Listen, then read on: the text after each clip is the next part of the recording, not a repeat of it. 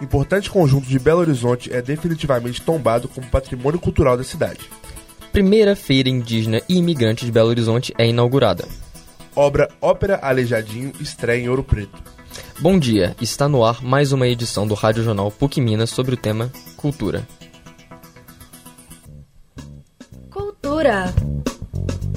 O Conselho Deliberativo do Patrimônio Cultural do município de Belo Horizonte aprovou, no dia 27 de abril, o tombamento definitivo do conjunto habitacional Governador Juscelino Kubitschek, mais conhecido como Conjunto JK, como parte do patrimônio cultural de Belo Horizonte. Mais informações com o repórter Adriano Oliveira. A decisão foi tomada por unanimidade e tem como objetivo garantir mais proteção e preservação aos edifícios, levando em consideração o valor histórico que possuem.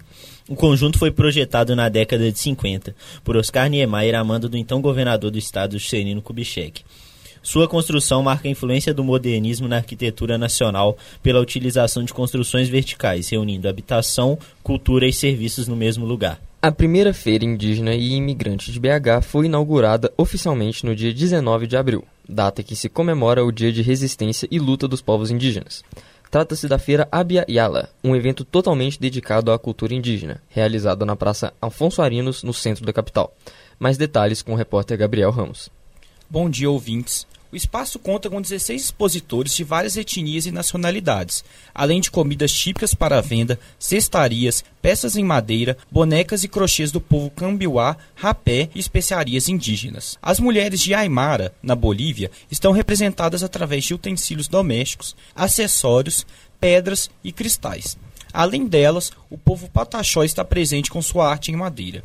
E há também roupas, bolsas e diversas peças coloridas da República Democrática do Congo. Repórter Gabriel Ramos. Nesta sexta-feira, dia 29, a ópera Alejadinho, realizada em homenagem ao mais importante artista barroco mineiro, teve sua estreia em Noite de Gala, na cidade de Ouro Preto. A estreia levou milhares de pessoas para assistirem a essa obra da Fundação Clóvis Salgado, no ato da Igreja São Francisco de Assis. O repórter Vinícius Tadeu traz mais informações sobre o assunto.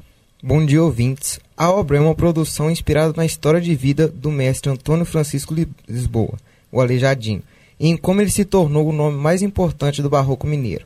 Em cena, todos os personagens reais e uma cronologia amarrada com os acontecimentos da época.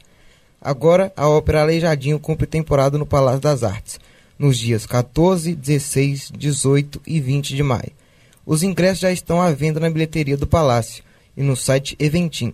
A obra integra a programação do Ano da Cultura e Turismo de Minas Gerais, Secult, criado para celebrar os elementos que compõem a nossa cultura com suas tradições, costumes e histórias.